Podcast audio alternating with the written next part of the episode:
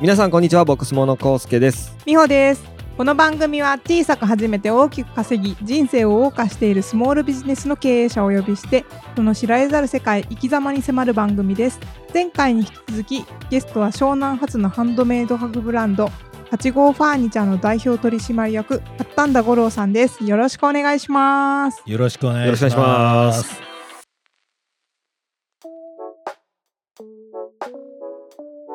五郎さん引き続きよろしくですということで、前回はね五郎さんの現在何やってんのって話を聞いてきたんですが、うんえー今日はですね、まあ、過去の話ですね、えー何がどうなって今五郎さんはここで家具屋さんをやっているんだという、うんうんこういう話をお伺いできたらなと思います。というところではい。経歴というかなんか割と遡っていいですかどこまで行きますか小学校とかから。いや、あの、大卒ぐらいでいいかな大。好き。ゴロさん、今、おいくつになったん僕52です。 ?52。いえーはい見えないや、そう、若いよね。若い52なんですよ。なかいい感じのおっさんだよね。おっさんとか言っちゃったけどはいわかるそう、だから、新卒時代が、もう30年前。新卒僕あの大学入ったけど出てないんで。あ、えどういうことですあかの中退ですね、大あおそうー早なん期だ退職制度を利用してそう退職制度はい金はもらえないでしょ。大学にそんな制度あったっけ勝手にあ勝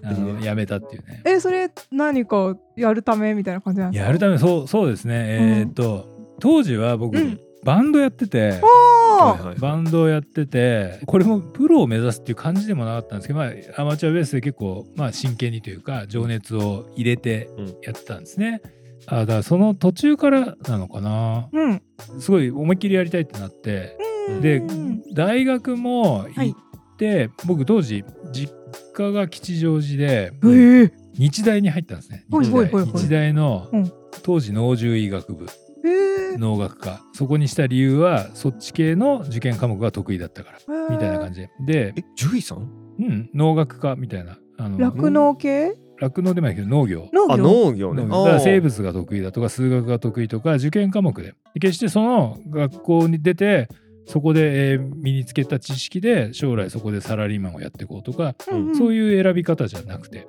まあ、得意科目であ選んだ。なるほどね。はい、で大学学入るタイミングでもうね結構はいいや俺サラリーマンになりたくねえなっていうのは結構あっておやおや。なんでなん でそれはえなんか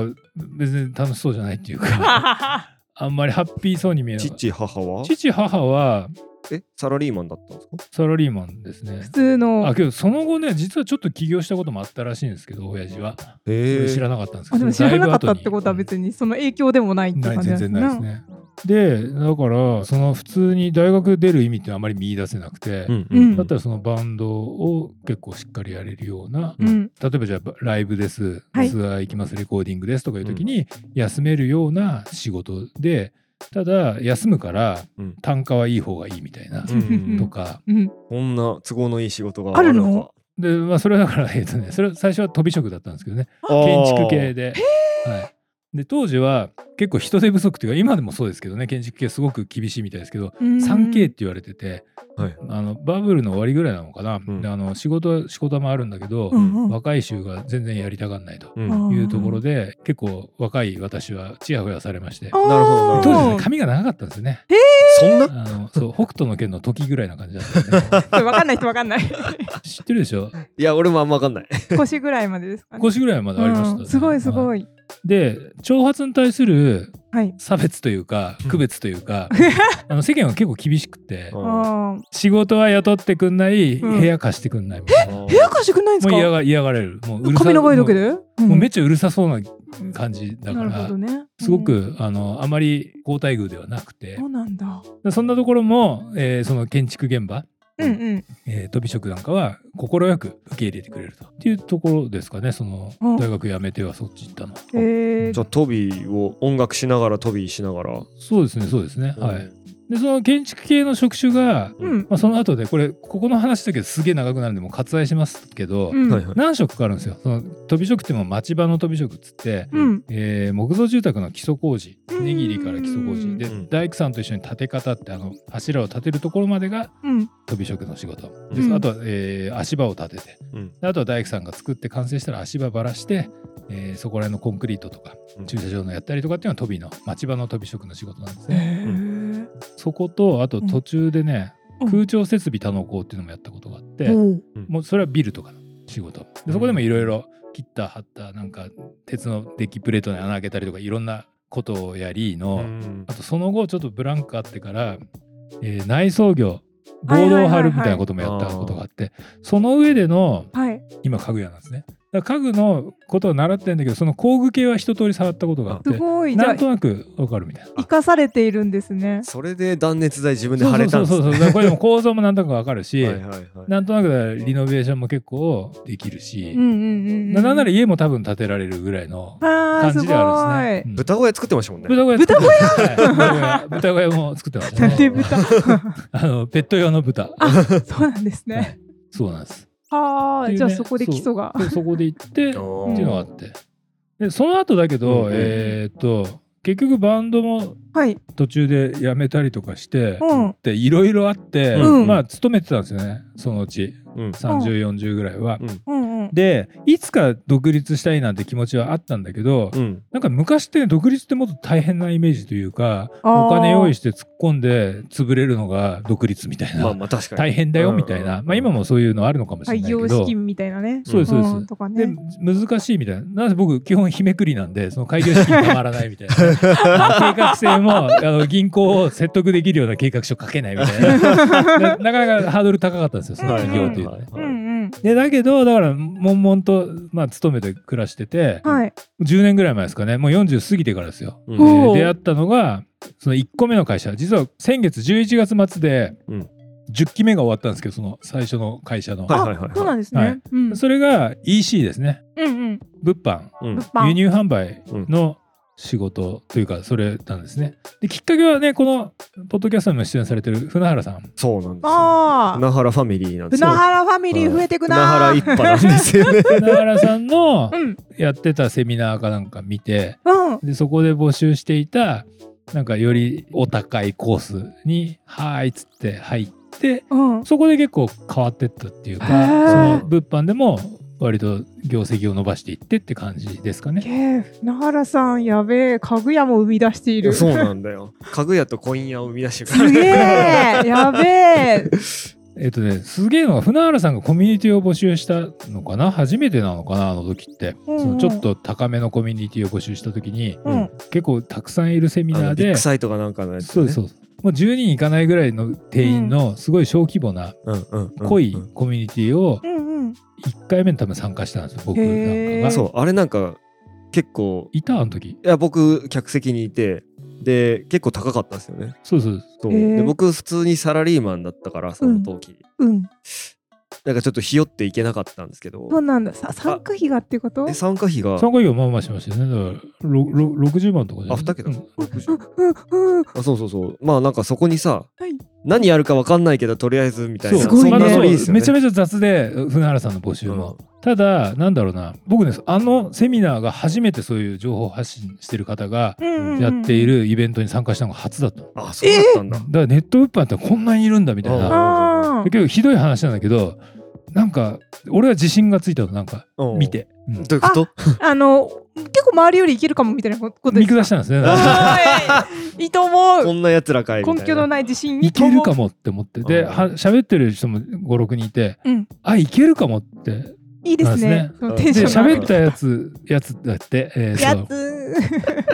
すごい人もいればすごくない人もいらっしゃって、うんうんうん当時俺も何にもやってないんですよ何にも大したことないんだけど、うん根拠なく言ってるんですよそれ、うんうんだけどああっちは神でこっちは民だなって思ったんですよ、あーで神に民が群がってるみたいなそうね、そうね。でこれせっかくだから自分時間大事だから、うん神と話そううん民とは喋んないみたい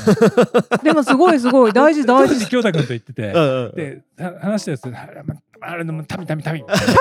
たみたみ。あれの時間。嫌なやつ だ。今日だけ食べたあれも食べたからもう時間の無駄もうエンドレスで同じ話ずっと続くから絶対あの人と喋んない方がいいよみた いなことを言ってたんですよね。はいはいあーでもその辺の見極め力大事っぽい気もする。うんそうなるほど、そんな感じで、そうそれね。がちょっとだからえげつないというかね、うんだからまあその自分が多分そうだけどあれはあのセミナー自体は3000円とかのねあそんな大したことなそんな大しいたことないうん参加費だったんですけど、うん当時の僕は何か情報に3000円出すっていうのがすごくアレルギーが高くて、うんへー3000円払ったんだから元取んなきゃみたいな、うっん偉ていい。う感じ。うんうんうんがすごく働いてた結果、神民発言というね、 もう問題のある言動 が、もう3000円損したくないっていう気持ちでそうなったんです。まあそれだけ本気だったというかね。そううん損したくないです。そう心がね、そうそうそうそう。狭いんですなるほどいやいなやるほどいいと思いますそよう。でその60万っていうのも絶対嫌だって思ったんだけどねでもそその中で60万払うってそれやばいっだすけねは実は相棒がいてはあ相棒が僕が半分出すから五郎さん行ってきてくださいよみたいなそうなんだあ。そんな感じだったでんだ。僕はそうだからモチベーション何も高くないですうねんうんって言って相棒すげえな。あれ、二人で行ったんじゃないんだ。で結局最終的には2人で行ったあんあ、ですそういうことね。あだけど入り口敷居をね彼が下げてくれたんですよあ。すごい入り口をねいい相棒ですね。はい本当にそううんそれで行ったら行ったで10人ぐらいで囲われてじゃあどんだけ早く月収100万に行くかみたいうなわそういう一応そういうそういう、そういうあれだったのか触れ込みのコミュニティだったのうでんうんう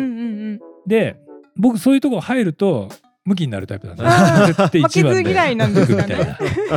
でやってやってて結構い一番最初になったんですよそれうん。はえすごいすごい。え実際にそうそうですすごい。うんうん今思えばかなり無理やりではあるんですうが、んうんうんいやいあやのーでもでも。どちらかというとね質を高めるというかもう量をひたすら増やして100万無理やり乗っけたって感じですかね、うんそれも転売でってこそとうでですすそうよですね。思いっきりもう純粋な転売ですあー純 純粋な。純粋な転売です。そうもうなんかすごいクリーンな言い方だけど入れて出すみたいないやもう何の工夫もなく何の商品ページにひねりもなくもいいや、やフォークとかうだからヤフオ Amazon クでもう1円出品しまくるみたいなあもう無理くりですよ、でもそれ達成されるのはやっぱすごいですね。すごいよねうんうん。あ思います。のーそうですね小さくて壊れりづらくて分かりやすいものを皆さんやろうとするんで、うんコインとかねそ。このそうねコインは高いからやりづら いですよあそっかだからそこの群がりが半端ないんですよその競争が、ううんんうんレッドオーシャンうんもう超赤潮みたいな感じで、もうほんとすごいんですよもう価格がボーン下がってね、うんうんうん、でだから僕は気づいたのは高くて壊れやすくてうん重たいものでかいものとかはみんな気持ち悪がってやらないんで、うんそこが割と真空スポットみたいな感じで空いてるんですよねでそこをガーンとやってうんうんうん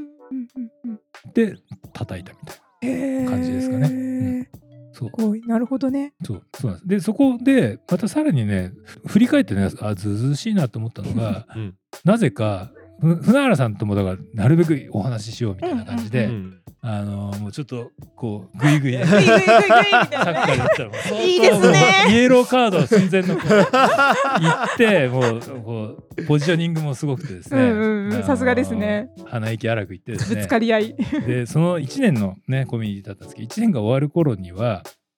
なぜかその、ね、相棒京太君とうん僕とで話して、一緒に運営やらせてくださいって言ったのおお。なるほどなるほど。で船原さんほんとすごいのがうん「あいいですよ」っつってあのこれ村原ねさんっぽい。そうなの情報発信の人って結構鼻息荒いイメージっていうかね、そのやっぱか稼げる額が大きいんで皆さんそこら辺シビアというかいう方が多そうなもんなんですがあの方はねすごくおおらかなんですよねそこら辺がかに。異常に。ちょ ちょっといあ異常だよね、そこら辺は。穏 やかですよまあうんね。うん広いんですよ、間口が。だからそれで、なんか生まれんじゃないのみたいな、多分、ざっくりとした。別に、うちらがすげえとか、まあ、多少はそういう、なんか、なんだろうな。まあ、面白そうって思ってもらえたんでしょうね、うんきっと、ううんん。うん。それで、そのオファーを受けてくださって、へ運ー営側でその第2期からね、一緒にやったんですよ、へーやらしせてかもも第2期からすごいですね。らってはい。どういう割り込み方だって話なんですけどね。いやでもでもでもでも自分でチャンスものにしてる感がやばい。そうなんですうんだからそこはターニングポイントである意味、うんだから多分そこで入ってくれたんですよそのうんうんあそうだ2回目か3回目第の二期がそうなんだあのコウスケさんにおった M- MBS やね。そうそうあなそうそうそうへーそこに参加してくれたうんというつながりなんですね、最初はそうそうそうそうで出会ってへー当時そうだ勤めてたうんわ若くてんんんんそうねだから10年ぐらい前だよねもうねそううん結局僕も勤めててでかいセミナーで60万みたいな結構迷ったけど参加しなくて、うんあーでも参加してもよかったかもってちょっと思ってたらその時に手挙げてた五郎さんとかがなんかもう言うたらその上側に行ったわけそよ、うね、だよねうわ俺も言っときゃよかったと思ってあそうそうそうで第2期は結構スッとあなんか確か高いのと安いのあったでしょプランがそうあそうなんだそうそうそうで高い方入ってみたいなやばいやばいやばいやばい繋がっえてる100万ぐらいしたよねそうそうかもしれないです、そうでなんだろう毎月どっかで集まってビジネスの進捗報告みたいなのしておー飲み行くみたいなそうそう楽しそうあそういや楽しいんだ そようめっちゃ楽楽ししいそう、うん楽しそうそうだからねあれはあれでやっぱり、うんなんだろうないいんですよそのちょっとした金額を出すっていうフうんィルターがかかってるんで、うんうんまあ、最低限そのぐらいをできるあるいはどうにかしてやろうっていう意気込みの人しかいないんで、うんうん要は民が入りづらいんですよね。そうですね あのなんだろう例えば、え ー、民って何かっていうと、うんじゃあ例えば良くなりたいんだけど何にもしませんとかあーわかるよあの愚痴の言い方も最高にうまいですとあかーわかるま あネガよティブとうか、うんなんかその、少なくとももうちょい自分のやりたいこととか大事にした方が良くないですかみたいなうん感じ、うんまあ、その人がずっとそうだとはだから民って本当にひどいえわかるわかる絶対言ったらまずい言い方なんだけど、まあ、当時は僕はその同じ民だったから うんうん民にはじゃあダメだ脱民にはどうしたらいいんだろうって考えて一生懸命行動した、うんうん要はその他大勢で喋ってっても、うんうんまあ、あんまりこちらから与えられることが少なくて、うん覚えてもらえないし、うんなんでなんならもう自分と話すメリットってねえよなってそうだこねのレベルの人が自分とって言ったら、うんなんかうん一応メリットを考えるっていうか、うんそれはすごいしましたね。なるほどねでももう研ぎ澄ましたギャグをぶつけるとかなんかそういうの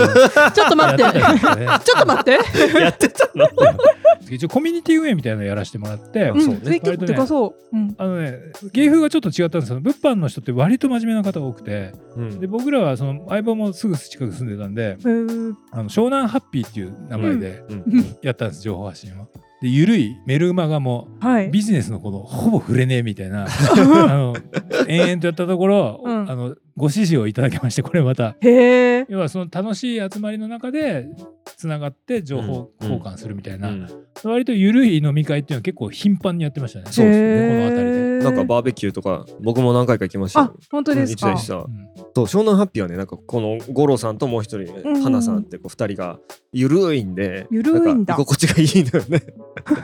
けどねその船原さんの影響力のいっぱいの人の中でも、うんまだ名は売れたというかねいやそうのそうそう名そあうは知ってもらえてたんで、うんうんうんこう言ったらなんだけど船原さんの影響力に乗っからしてもらったっていうか、うん。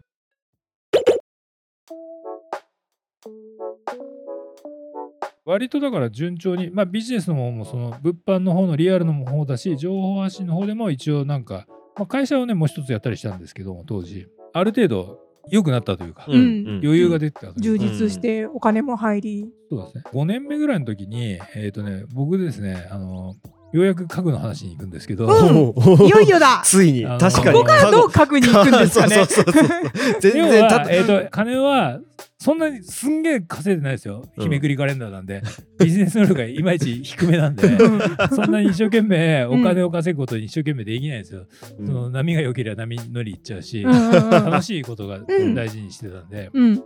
である時ですね僕、うん心臓の手術をすることがありまして5年ぐらい前にでこれは健康診断で診察音がありますよじゃあ経過を見てください1年後行ったらより進んでましたうんで心エコーで見たらちょっとその心臓の弁に問題があるとあでその手術した方がこれ勝手には絶対治らないもんだから、うんえー外科的な手術をした方が、えー心臓の品質をキープできて、うえんーと人生のクオリティもキープできますよみたいうんうなん手術で、まあじゃあやるかとううんんやってたんですけどこれが一応死亡率がちょっとあるう手ん術だし、心臓の手術やるってことは一回止めるんですよ心臓を。うんで人工心肺つないで、うんみたいな。うんっていうのを当時僕よ子供が2歳長男うんで下の子がお腹の中入ってるみたいな状況で嫁に見させたわけですよそ れをうん死ぬかもしんねえんだみたいなうん23%し術式によっては3%ぐらいあったのかな死亡あ率でもが結構ありますそうまあね無視できないね。うんでまあそこは病院もちゃんと選んだりしてなるべく、えーその率が低いところといううんか成功率の高いところを選んだんですけど経験値の高いところ、うんうんなんですがそこで結構あ俺まあまあやりたいことやってやる方向に来たけど、うんうん本当に俺これこのまんまでいいのかなっていうまた再度うんうん再確認、その俺やりたいこと何みたいなことをうんうん考えるタイミングがあったんですようね。んうんうんうんうんでその時は結構ひどくて当時ねだから例えば住んでるなんかとこなんか今も住んでるんですけど思いっきり海沿いのマンションなんですようんうん結構いいとこだよねめちゃちくちゃいいあの庭ついてるし1階でえゃすげえもう金持ちがいっぱい住んでるところであの中で俺一番貧乏なんじゃねえかぐらい結構たまになんかすげえごついフェラーリとか泊まってたりとかうんでそもそも住んでないんですよセカンドハウスみたいなうの、んうちはガチで住んでるんですけど、うんあのっていうところで割とのんきに海もすぐそばだし、うん愉快に愉快に生きてるイメージでうんでメルマガ書きはずっとなんかくだらねえことしか言ってねえし相当あの愉快な人に思われてたんだけど改めてうん俺はこれでいいのかみたいななってうんそのマンションのバイク置き場はい100世帯ぐらいあって10台ぐらいしか止められないうん倍率20倍のバイク置き場が当たったんですよその手術後に。おーこれ買うしかねえと。で当時俺車持ってなくて、うんレンタカーみたいなやつカーシェアみたいなあやーつ、はいはいあれで済ましててで買ったんですよね、はいバイクをバイクを免許ねえのにおー中免しかないのにハおーレーー買っておーで買った後に教習所の予約取りまくってるけどちょっとまたそれも不規則な動きになるからそこでようやく嫁に言ったんですようんバイク買ったってうんで嫁は怒 ってそりゃそうだなんで家族が4人になるタイミング でこれからねって車もねえの にバイク買うんおだまとんみたいなね乗りたかったんだ って昔の憧れだったんだってもう説正得直してに言ってよろしいうんこれもう神が買えと言ってる よと俺は言ったうんでまあ買ってもっていう感じですね、うんうんとかやったりとかあとは、えー当時はそのちょっとした情報のお仕事もして、うんその花君とね京太君と一緒にやった湘南ハッピーの方でも多少儲かったんですね、うんうんうん利益が出たと。はいでじゃあこれはこの金使ってっつってもう要はもうなんだろうな楽しいこと大好きな人たちなんでうん宮古島に部屋を借りたんですよってその金であー なんかあった ねあったねおいうーね。うんうんうんでその宮古島を借りたのとその俺の手術のタイミングでほぼ一緒ぐらいなんだけどそこでいろいろなんかね物を作ったんですよ DIY でいっぱい。うんうんうんで昔から俺好きだったから、うんうんうんで昔もね家具屋やりたいと思ったことあったんだけど、うんうん当時のイメージとしては長野か岐阜の山奥に住み込みで初任給13万みたいなねあーすごい過酷な道っていうかで当時ほら俺俺仕事やるよりバンドでやれなきゃゃだからもう全然住み込みとか NG でうん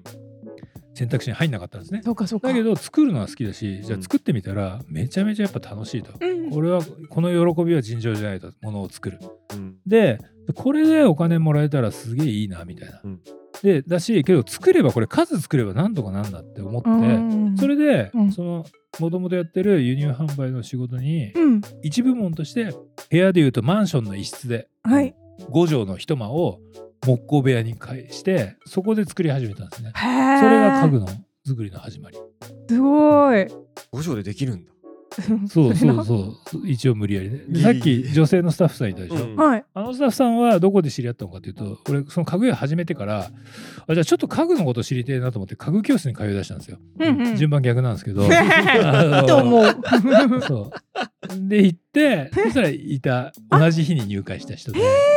でうめえ好きなんですかみたいな、そうなんです。あで実はこうなんですけどみたいな。うん当時彼女はなんか都内までね通ってうん人材派遣みたいな感じで行ってたんだけど、でこういう感じなんですけど、つったらうん乗ってくれて、へーでパートさんでね、あの彼女もちっちゃいお子さんがいるんで、はいはいはいでまあその相当だから何もない状態だったんだけど。そうだ5畳一までエアコンもなかったの最初てめっちゃ暑いやんきつい結局彼女世界二周してるからそこら辺暑さに強い楽みたい勝なんだ またいい人材軽をく2周って言ったねていうねやばい面白い人で彼女のことが気になりますねそうっていうね、うんところからスタートしてどんな逸材をそうすごいで、うんやってったらそのさっき言ったクリーマーとかのいいところっていうのは、うんうん受注販売でいけるんですよ、うんモデルを作りましたじゃあこういうのありますよって、はいはい受注したら初めて作るみたいな感じだから、その何ですか低空からいけるんですよねうんうん低空飛行から、在庫とかじゃなくていいそうなんですそうなんです、うんで下手したら、えー、ともっとね、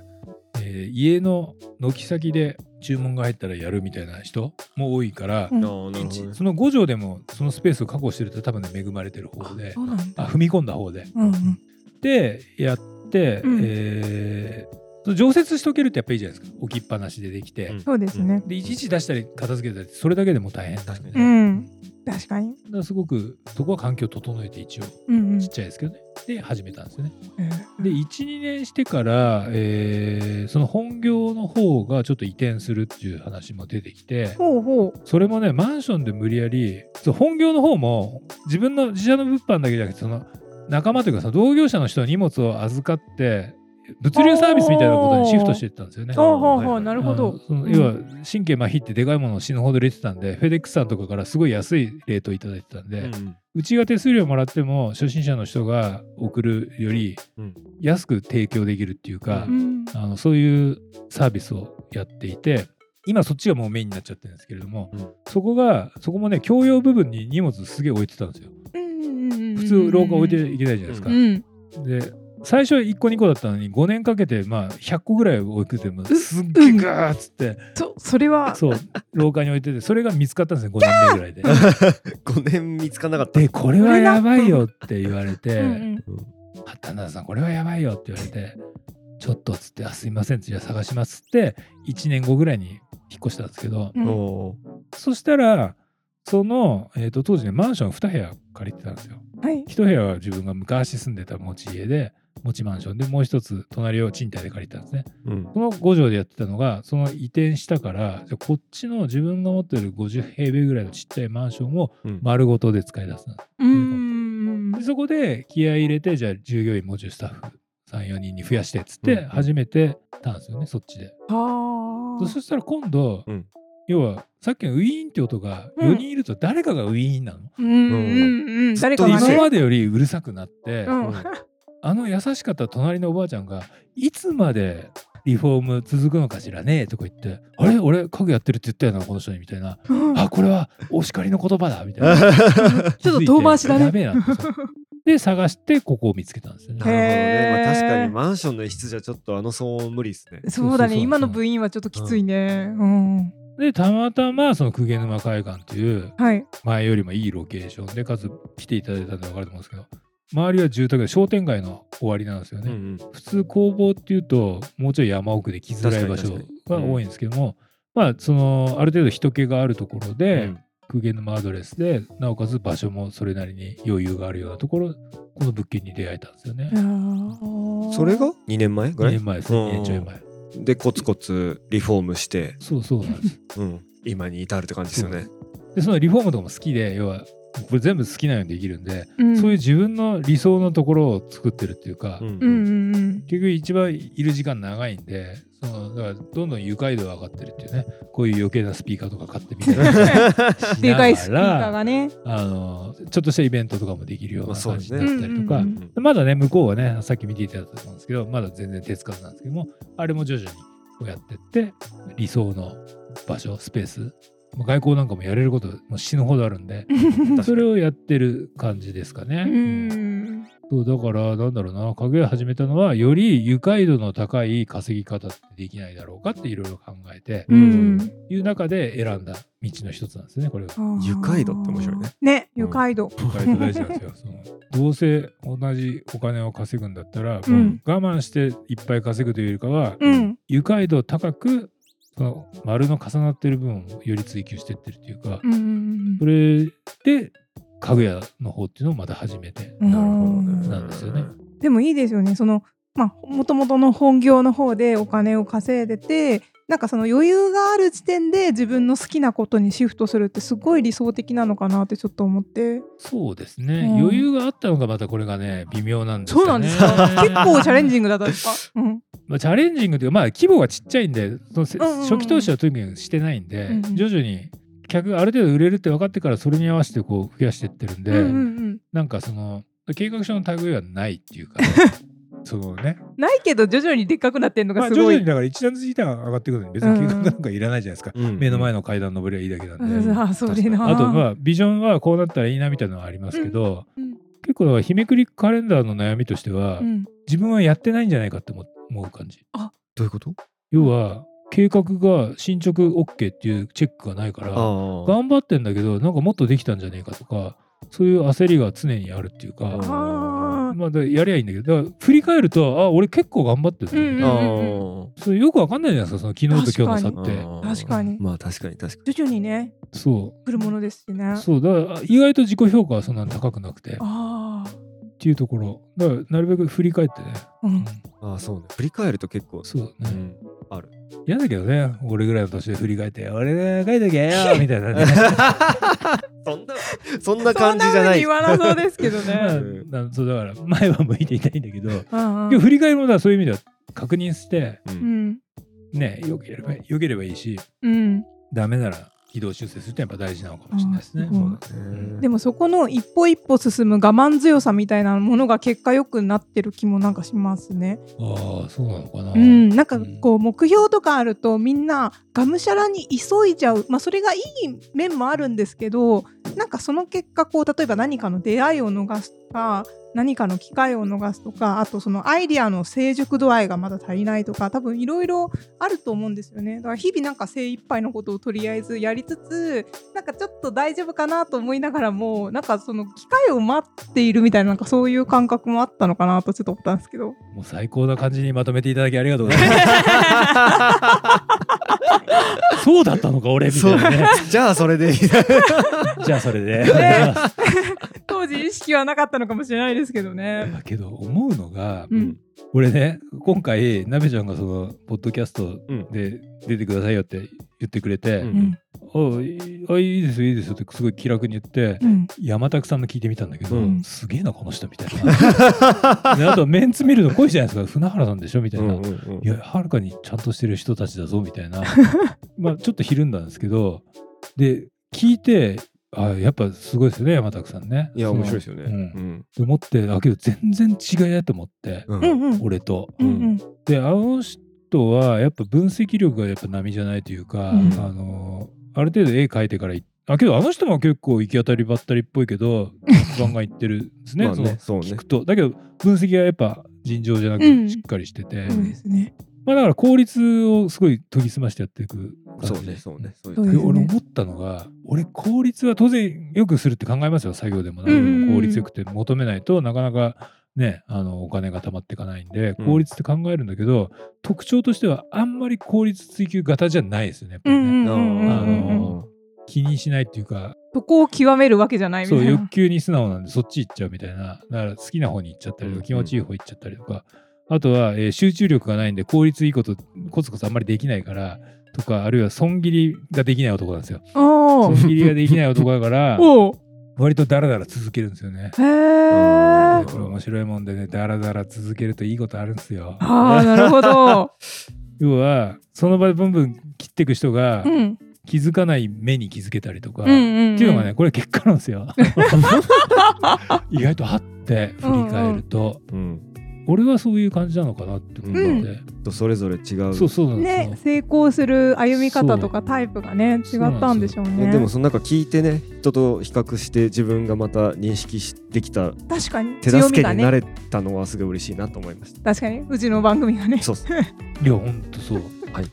ゃあそろそろお時間でした。はい今回は五郎さんの過去ですね、まあ、なんで湘南で家具屋さんになったのっていうところでかなり、あのー昔から 振り返ってもらいました、はいすいませそんう面白かったですありがとうございましすい ませんた、はい、次回はなんで今後ですね、まあ、あの日めくりカレンダー発言めっちゃ出てますが この今の家具屋さんを将来的にどうしていくのか、うんまあ、この未来のことについてお伺いできたらなと思います今日はありがとうございましたありがとうございましありがとうございましたた。番組をお聞きの皆様ぜひフォローお願いします。Twitter、YouTube でも発信しておりますので、ぜひ各 SNS をチェックしていただけたらなと思います。Twitter では、ハッシュタグ、極相撲で感想、質問などもお待ちしております。